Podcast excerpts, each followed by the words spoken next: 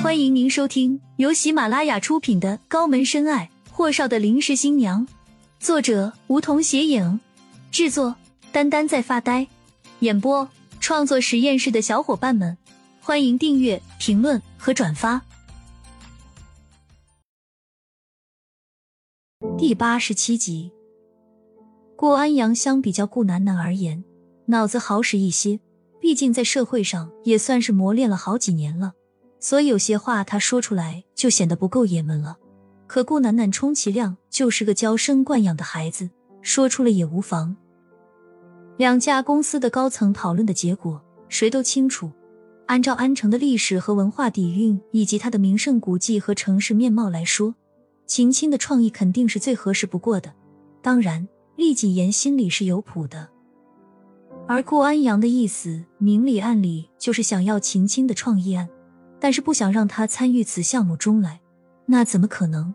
厉谨言的确是个商人，可他向来就护短。还有呢？还有，只有他自己心里清楚。漠北和夏小溪实在快看不下去顾安阳和顾楠楠的矫情了，可大老板没有发话，他俩也不好多嘴。僵持许久，厉谨言给了其他几位一个眼神，大家都有序离开。厉谨言看了眼顾安阳，顾少和顾小姐有什么直说？顾安阳看了眼妹妹，顾楠楠扬起骄傲的下巴看向厉谨言。听说厉总您在国外杀伐果断，让所有商界前辈咂舌，但是您或许对安城的商界和上流圈子还不是非常清楚。我们和国外的人际关系是不同的。见顾楠楠绕着弯子给他厉谨言上课。厉谨言微微拧眉，打断顾楠楠的话：“顾小姐直说无妨。”顾楠楠弯了弯嘴角，就连那双生的好看的凤眸都扬起了眼角。我说了，厉总就会点头。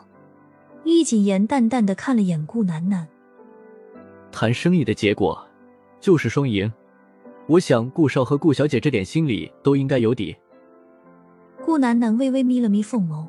这个厉谨言果然不好对付，不过试探下顾青青那贱蹄子在厉谨言的心目中的分量，心里也就有底了。见人都傻了，还越加被霍东辰照服了。如此一想，顾楠楠眯着凤眸看向厉谨言：“如果厉总站在真诚和顾氏合作的立场考虑，我想您随意找个借口就将秦青辞退，那么他那个国色天香的方案，我的员工。”还轮不到外人指点。厉谨言这么一句落下后，冷冷的看向顾安阳。顾少，生意不成仁义在，我们只能日后再寻合作机会了。顾安阳愣了下，象征性的说了顾楠楠几句后，看向厉谨言。厉总莫生气，我这妹妹被家里给惯坏了，说话时不考虑后果。厉总您可不一样，不跟他小孩子计较。我们谈我们的。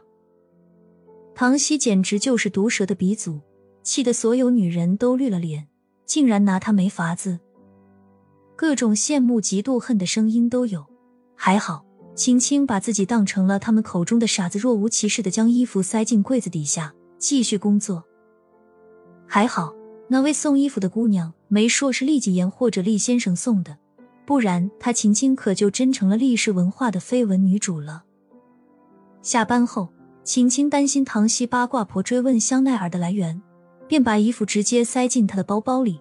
她可不敢穿那烫身子的裙子，得找个机会给人家厉谨言还回去。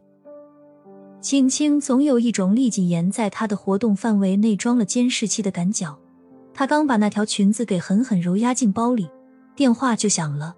一看号码没名字，略加思索后才接通。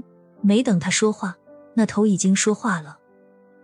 留下来加班，莫助理手上有些东西需要你来做。雨落，电话便已经挂断。